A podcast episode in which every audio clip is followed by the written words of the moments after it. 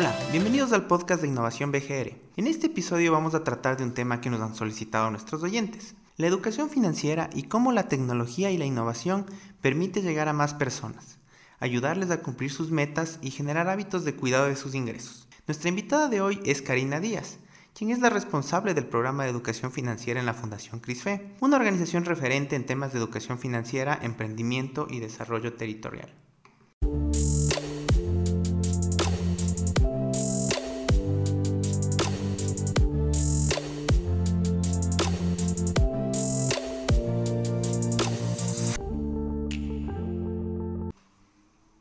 Karina, bienvenida a este espacio construido para compartir experiencias de tu trayectoria con la educación financiera y las finanzas personales. Para empezar con este diálogo, la pregunta de cajón, cuéntanos, ¿qué es la educación financiera? Bueno, la educación financiera es importantísimo señalar un par de definiciones. Para la Superintendencia de Bancos, educación financiera es un proceso mediante el cual la población aprende o mejora la comprensión de los conceptos, características, costos y riesgos de los productos y servicios financieros. Adquiere habilidades para conocer sus derechos y obligaciones y tomar decisiones a través de información y asesoría objetiva recibida a fin de actuar con certeza y de esta manera mejorar sus condiciones y calidad de vida. Otra definición súper importante es la de la Organización para la Cooperación y el Desarrollo Económico OCDE. Educación financiera es el proceso mediante el cual tanto los consumidores como los inversores financieros logran un mejor conocimiento de los diferentes productos financieros, sus riesgos y beneficios, y que mediante la información o instrucción desarrollan habilidades que les permiten una mejor toma de decisiones, lo que deriva en un mayor bienestar económico. Para Fundación CRISFE, la educación financiera es un proceso de formación y sensibilización estructurado y continuo que permite a los beneficiarios mejorar la administración de todos los recursos que tienen a su alcance, acceder a productos y servicios financieros adecuados a su realidad y tomar decisiones financieras acertadas durante todo su ciclo de vida. Karina, muy importante lo que comentas. Lo podemos ver como una base para planificar nuestro futuro financiero. Y hay que darle mucha importancia en la formación personal. Y ahí viene la gran inquietud. ¿Cómo aprendo de educación financiera? Y claro, después, ¿cómo logro aplicar esta educación financiera? Importantísimo cómo aprendemos la educación financiera y hay ciertos hitos que se marcan en la vida. Pensemos en el niño. El niño aprende educación financiera de los padres, que es donde él está, o del hogar, con las personas que él está en el día a día. Importantísimo entregarle una alcancía para que el niño aprenda a ahorrar entonces ese es uno de los hitos importantes para los niños pequeños hasta los tres años. Ya cuando los niños tienen tres años, y, y ahora que hablamos también de la parte del uso de tecnologías, llevarles a una institución financiera, llevarles a una institución bancaria para que ellos aperturen su primera cuenta o hacerlo de forma digital, también les motiva muchísimo porque ellos saben que su ahorro ya está creciendo y se les puede ya empezar a hablar sobre la tasa de interés. Cuando el niño va creciendo y ya vamos a los adolescentes, darles su primera mesada, entonces ellos van a tener que aprender a administrar los recursos y si no pueden y no llegan al fin de mes con ese dinero, pues nosotros tenemos que mantenernos firmes y no podemos darles nada más para que ellos comprendan sobre el valor del dinero. En las personas y su primer trabajo, cuando ya estamos ya formados, las instituciones financieras son el aliado estratégico los productos y servicios que ponen a nuestro alcance, la primera tarjeta de crédito que si la manejo de forma adecuada me convierte en un sujeto de crédito importante y luego me da la oportunidad de acceder a otros servicios que me ofrece el sistema. Ya en la edad adulta siempre es importante y la educación financiera tú la aprendes en cualquier momento de la vida. Si tú tienes que hacer una inversión, tener tu primera vivienda, entonces saber que tienes que ahorrar al menos un 30% y financiar el resto esos son los hitos más importantes. Y siempre planificar el futuro, uno debe pensar en el retiro. Y ahí viene también la parte de los seguros y las inversiones. Cómo yo quiero tener un retiro digno y cómo el sistema financiero y las plataformas me ayudan para que yo tenga estos hitos en todo el ciclo de mi vida. Gracias Karina. Y con todo esto que nos cuentas, ¿cómo nos podemos apoyar en alguna herramienta para planificar de mejor manera todos estos temas de eh, endeudamiento o, de jubilación, de planificación. Las dos herramientas claves e indispensables que deberíamos empezar a usar son la, la regla número uno, el control de gastos.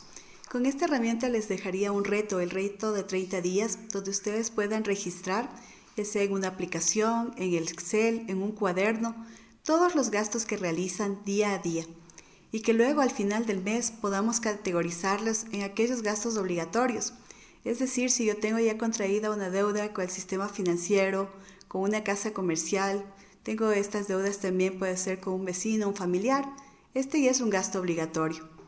Los gastos necesarios partiendo de la pirámide de Maslow, la salud, la alimentación, que también debo considerarlos para mis presupuestos, ¿verdad? Luego tenemos también aquellos gastos que son indispensables y ahora está la parte de la, del celular, que tenemos que tener planes de celulares o tenemos que tener también nosotros los planes de internet por esta educación virtual, educación híbrida o incluso el trabajo. Cuando yo tengo este control de gastos, puedo yo mirar cuáles eh, fueron obligatorios y también puedo ver cuáles fueron los gustitos que me di. Estos gastos de gustitos son los que puedo reducir o eliminar. Entonces en el reto de 30 días yo hago un diagnóstico exacto de cuáles son los gastos en lo que se incurre dentro del hogar. Solo cuando yo ya tengo este control puedo pasar a la segunda herramienta clave que es el presupuesto. El presupuesto es planear el futuro y para planearlo necesito conocer conocer todos los ingresos que tengo y luego mirar todos los gastos. Hacer una proyección y una diferencia muy simple que es ingresos menos gastos y ver si mis finanzas tienen un déficit, que es que me va a faltar dinero y tengo que endeudarme, o si yo tengo un excedente, que es un dinero que yo lo puedo ahorrar y que me va a permitir a mí cubrir eventos inesperados si es que se presentan y no los planifiqué. Entonces, con dos herramientas claves, uno puede organizar de una manera adecuada sus finanzas. Y bueno, una vez desarrolladas ya estas dos primeras herramientas, como son el control de gastos y presupuesto, ¿cuál debería ser el siguiente paso a realizar en esta planificación financiera? Cuando uno ya cuenta con el control de gastos y el presupuesto, lo importante es fijarse metas financieras y estas metas financieras deben estar apalancadas por el ahorro. Importante mirar que tenemos tres metas, ¿verdad? Metas de corto plazo, aquellas que ya los puedo desarrollar en un tiempo menor a un año, metas de mediano plazo que son hasta los tres años y aquellas metas de largo plazo que ya son para un tiempo mayor. Unos consejos importantes es que las metas de corto plazo tú las puedas financiar el 100% con el ahorro. Es decir, si me quiero ir de vacaciones, tengo yo ya y puedo hacer planes de ahorro. Si sé que me cuesta una y mis vacaciones mil dólares y tengo 10 meses para poder ahorrar, cada mes yo puedo ahorrar 100 y me puedo ir de vacaciones y no tener un endeudamiento por esta meta que he cumplido. Para las metas de mediano y largo plazo, el sistema financiero es un aliado estratégico. Aquí nosotros podemos reunir al menos el 30% del costo total de la meta y lo demás podemos financiar un 70% de la meta. ¿Cómo nos ayuda el sistema financiero a cumplir mis sueños? Aquí, súper importante, las cuentas de ahorro programado. Nosotros cuando hacemos el presupuesto, el egreso más importante debe ser el ahorro. Y cuando tenemos una cuenta de ahorro programado y pedimos a la institución financiera el débito de, de nuestra cuenta, ya nos sentimos de esta tentación de gastar y el fondo de ahorro va creciendo de a poquito. Generamos una cultura de ahorro, cumplimos metas, obtenemos más beneficios porque suele ser la tasa de interés a un interés mayor o tiene ciertos beneficios adicionales y sobre todo estamos nosotros teniendo esta protección para eventos inesperados que si no contamos con ahorro tenemos que cubrirlos con nuestro patrimonio o con el endeudamiento.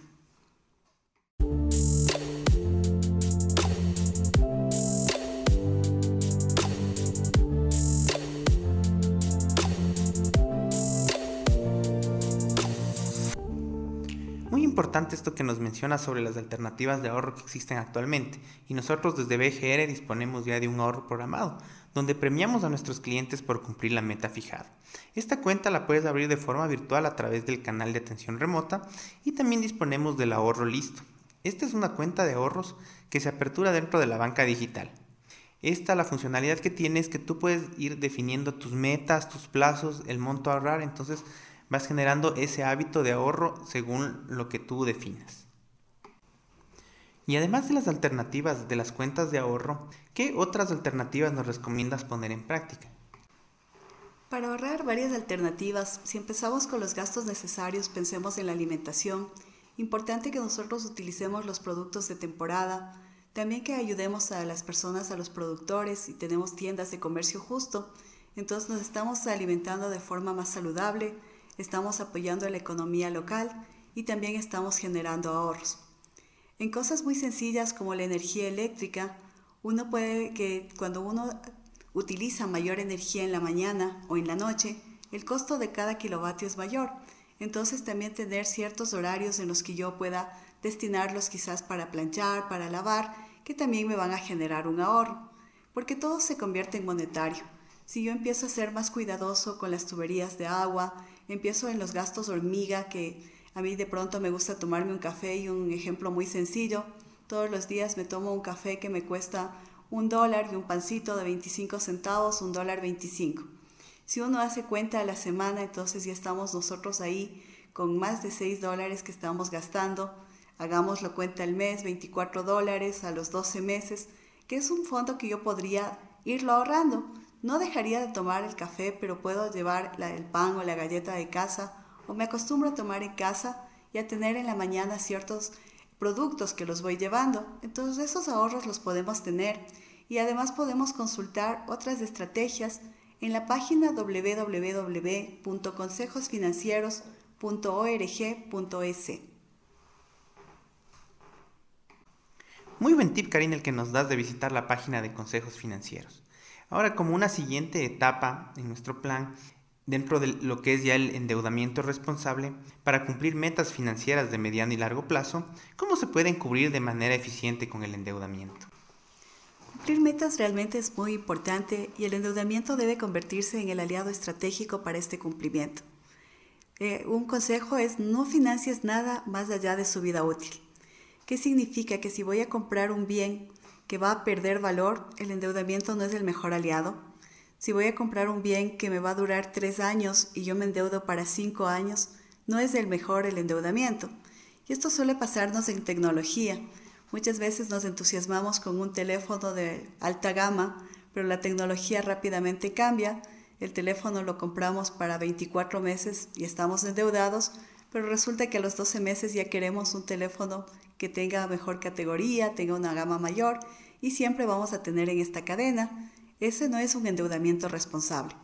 El endeudamiento responsable es cuando yo voy a financiar máximo el 70% de la meta.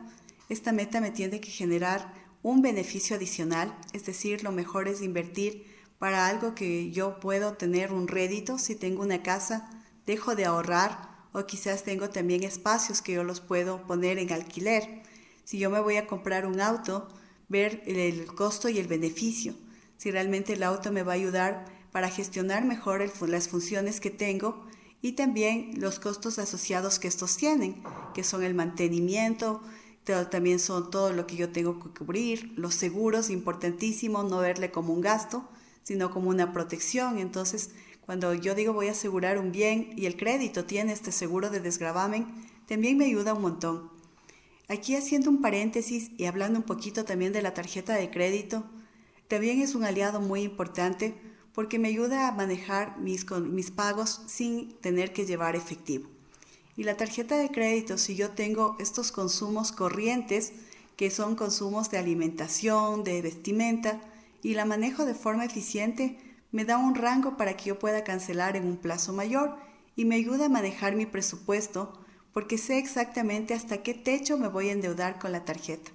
Entonces, la gestión del endeudamiento se la puede hacer de manera adecuada si yo tengo planificación, tengo un presupuesto y sé hasta cuánto endeudarme, hasta cuánto gastar y tengo esta capacidad para cubrir las nuevas obligaciones que estoy adquiriendo, sea con el sistema financiero, con casas comerciales o incluso con amigos o familiares. Muy importante tomar en cuenta estas recomendaciones para tener unas finanzas saludables y no caer en el sobreendeudamiento. Vemos que ahora las instituciones financieras están muy interesadas en que sus clientes conozcan el sistema financiero.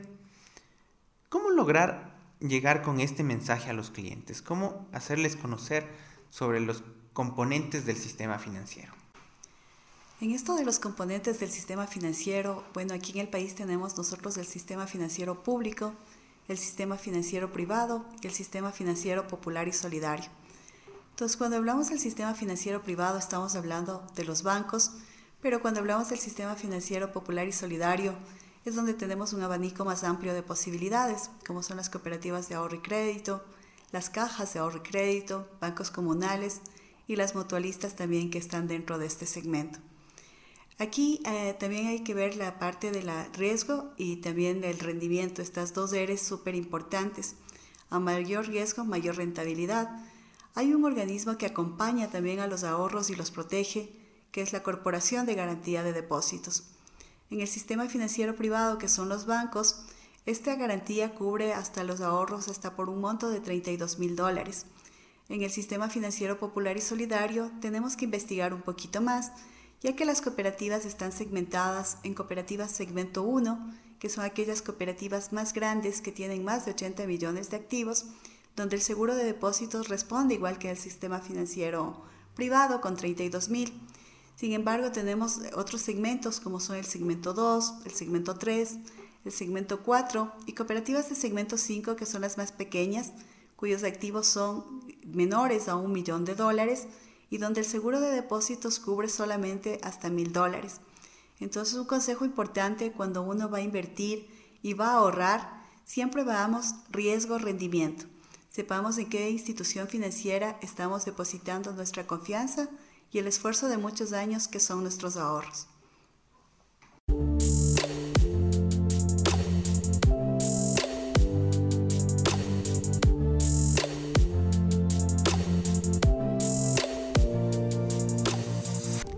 Gracias Karina. Ha sido un diálogo muy interesante acerca de todo lo que comprenden las finanzas personales. Para cerrar este espacio, ¿quisieras compartir con nuestros oyentes cómo la educación financiera puede aportar a su bienestar personal? La educación financiera apoya el bienestar integral de la persona. Primero porque va desarrollando algunos factores claves como son la motivación. Uno se siente con muchísimas ganas de cumplir sueños, de, de cumplir metas y aquí tenemos la planeación ya no tenemos esa mirada solamente del corto plazo, sino que vamos teniendo una mirada de mediano y de largo plazo. Aprendemos a ser más ordenados en nuestros gastos, sabemos que primero tenemos que recibir el dinero y luego gastar, y no como a veces lo hacemos a lo contrario. Entonces eso es parte del bienestar. Tomamos decisiones. Cuando yo hablaba del ahorro programado es una decisión, una disciplina, una acción y una cultura que se va generando. Las finanzas parten del ahorro y luego del financiamiento. Y sobre todo nos enseña a ser tolerantes, a tener paciencia y a saber perseverar, saber que todos los sueños se pueden cumplir y que la educación financiera, el manejo de los recursos, es una parte fundamental tanto en la parte del crecimiento de la persona, porque puede invertirse en mayor educación, puede invertir en el hogar, y sobre todo porque la mayor la tranquilidad de no tener un sobreendeudamiento hace que pueda seguir soñando y que vea al sistema financiero como el aliado estratégico para cumplir sus grandes propósitos de vida.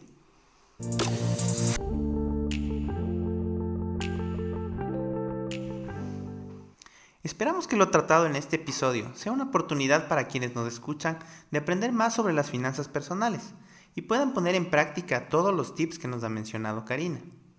No te pierdas nuestro próximo episodio, donde hablaremos sobre la fidelización y retención de clientes a través de brindar una experiencia de usuario diferenciada.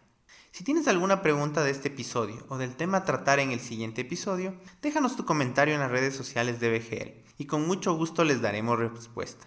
Gracias por escucharnos y hasta la próxima.